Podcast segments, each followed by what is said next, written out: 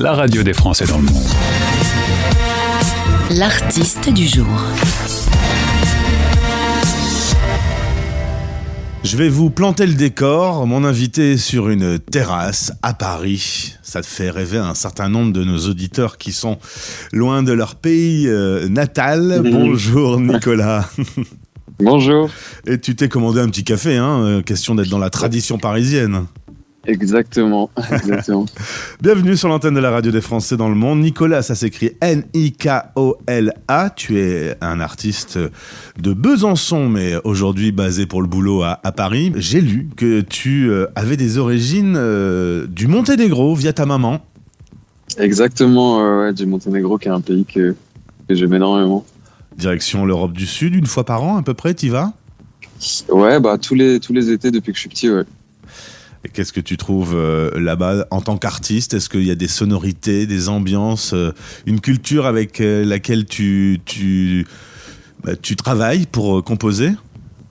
Bah complètement. Je commence à je commence à, à apporter dans ma musique avec le P que, que je sors cette semaine quelques sonorités de chez moi, mais c'est surtout une un état d'esprit et une ambiance que, que j'ai toujours porté, je pense, en moi et dans ma musique espèce de, de fête, euh, c'est là où, euh, où, on va pleurer de joie et danser en étant triste et, et, tout ça, quelque chose qui me plaît beaucoup, qui m'inspire beaucoup et que, que je retrouve euh, en me reconnectant à moi-même quand je vais là-bas tous les ans. le titre Il n'y a rien de plus chiant que la joie résume un peu ce que tu viens de me dire finalement. Ouais, complètement, complètement. La musique, ça permet justement, euh, dans un peuple qui a tendance à plutôt se taire et à garder ses sentiments pour soi, c'est l'occasion de tout mettre sur la table Ouais, ouais, ouais, c'est vraiment pour ça que j'ai commencé à faire de la musique euh, et que j'ai commencé à écrire surtout. Pour réussir à, sortir de moi euh, ce que, ce que j'avais besoin d'exprimer, mais que je ne pouvais pas spécialement exprimer avec mes proches ou avec mes amis parce que c'était pas dans c'était pas dans ma manière de faire et mhm. dans la manière de faire des gens autour de moi. J'ai lu que tu écrivais depuis tout petit, alors je sais pas tout petit quel âge c'est. bah, il a fallu que je sache écrire déjà. mais, euh, mais ouais, je pense que j'ai commencé, à, j'ai commencé à, à, griffonner quand je devais avoir 9-10 ans, je pense. Et c'est une habitude que, que j'ai toujours un petit peu gardée en fait, et qui est devenue avec le temps euh, des chansons. Dans les influences, euh, j'ai lu que ça allait de Brel au rap. Euh, le spectre est large. Hein.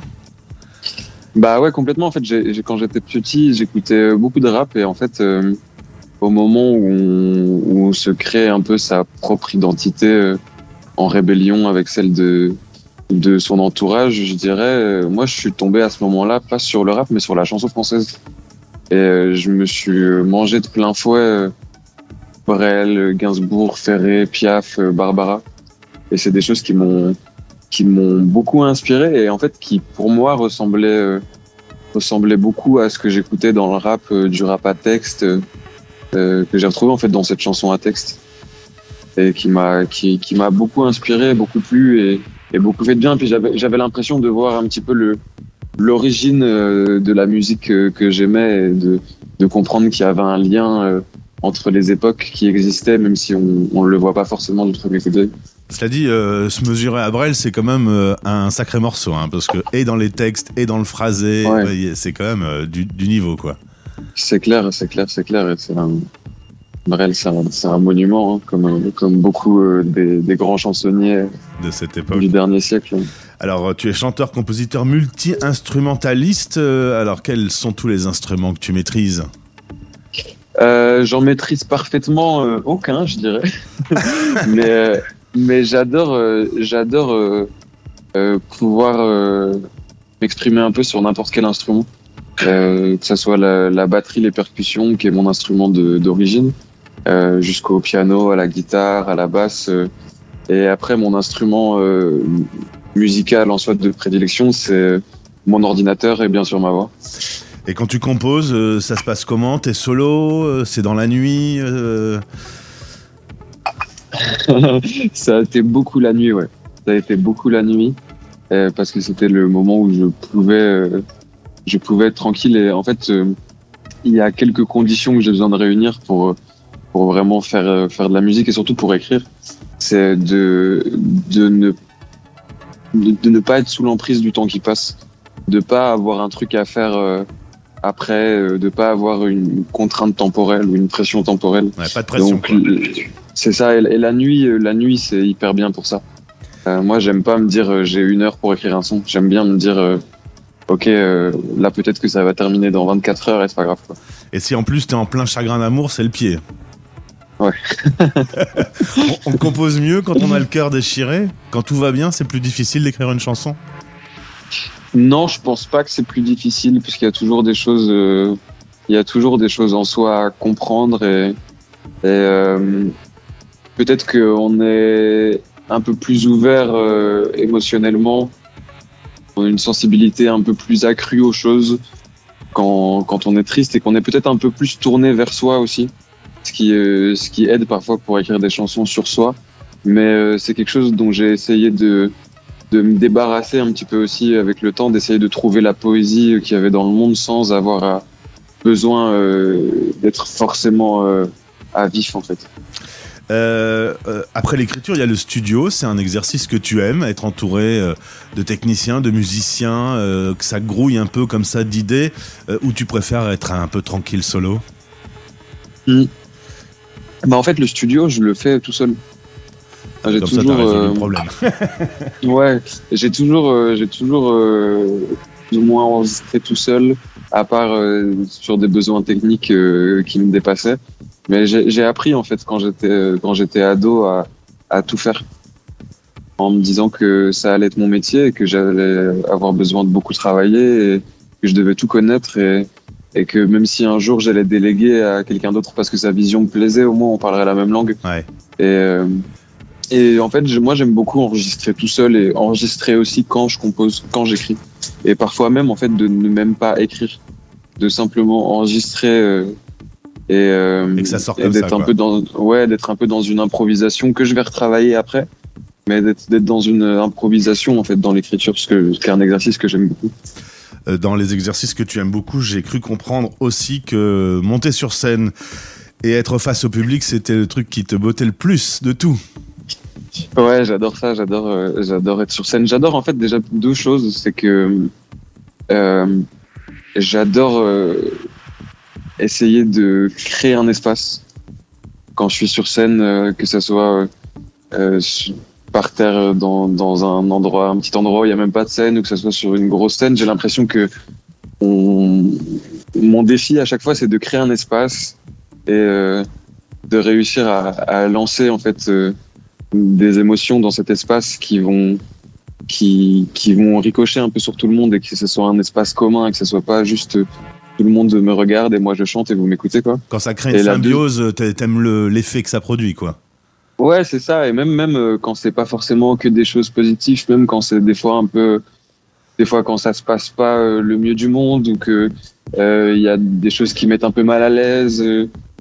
Il se passe quand même quelque chose. On est en train de vivre un truc tous ensemble. Peu importe. Généralement, ça se passe bien, mais mais c'est plein de, de partage et tout ça. Mais j'aime bien en fait l'idée de de recréer une, une, petite société dans une pièce. Euh, mhm. et, cette idée me plaît beaucoup. Et l'autre chose que j'aime beaucoup en fait avec les concerts, c'est voyager et rencontrer. J'adore euh, sortir de chez moi et me dire je, ce soir je vais quelque part, je sais pas où ça. Je connais personne euh, et je vais rencontrer des gens. En parlant de voyage, grâce à la musique, tu as pu déjà te promener en Belgique, en Suisse, un concert en Tunisie, bientôt au Canada. Tu vas aller rencontrer Montréal, que tu ne connais pas encore. Ça, c'est le, ça fait partie des côtés positifs de, de ce métier, c'est de pouvoir voyager avec sa musique. Bah complètement en fait. Quand, je pense que quand j'étais petit, euh, j'avais un peu peur de tout et euh, j'avais même peur de sortir de mon quartier des fois, de, de me retrouver face à des gens que je connais pas, etc. Et j'étais assez angoissé en fait. Et euh, je suis vraiment content de faire de la musique et de m'en servir comme un moyen en fait de, de dépasser ça. Et par exemple, je suis allé faire ce concert à, à Djerba en novembre euh, j'y ai passé une semaine, j'ai adoré faire euh, le concert là-bas. Et, euh, et j'y suis retourné en fait la semaine dernière pour faire le, le clip qui sort avec mon EP, le clip qui sort dimanche qu'on a tourné en fait en Tunisie. Et euh, je suis allé revoir des gens que j'ai rencontrés là-bas, qui sont devenus mes amis et qui, qui vivent sur place. Euh. En fait, euh, j'adore, euh, j'adore me dire que c'est grâce à, à, à l'art qu'on peut vivre ce genre de truc et, et, que ça me force à vivre ce genre de truc. Alors justement sur les clips, euh, t'étais en Tunisie pour le prochain. Dans il euh, y a rien de plus chiant que la joie, t'es assis euh, dans la mer, visiblement en plein hiver. Honnêtement, mmh. tu peux me le dire, tu t'es caillé les miches? je me suis caillé les miches. Euh, non, c'était horrible, c'était horrible, c'était vraiment. J'ai failli, j'ai failli mourir de froid comme comme comme jamais auparavant.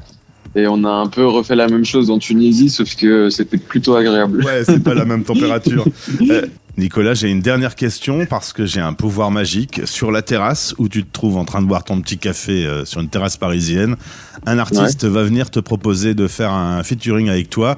Artiste vivant ou mort, qui aimerais-tu, euh, avec qui t'aimerais-tu t'asseoir pour travailler ah. sur ce featuring? Ah, le, le, le côté mort m'arrange beaucoup. Vas-y, profite-en, euh... hein, c'est pas tous les jours. Ouais.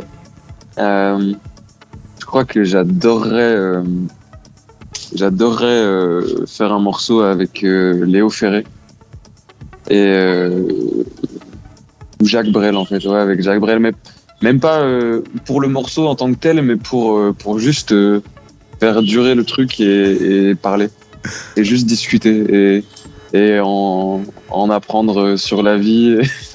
Honnêtement, t'as pas peur des challenges, hein, parce que moi, faire un duo avec Jacques Brel, je suis pas prêt. Hein. Ouais. non, mais je pense, je pense que c'est un, un espèce de, de fantasme de, de discussion. C'est peut-être plus intellectuel que musical, ouais. en vrai.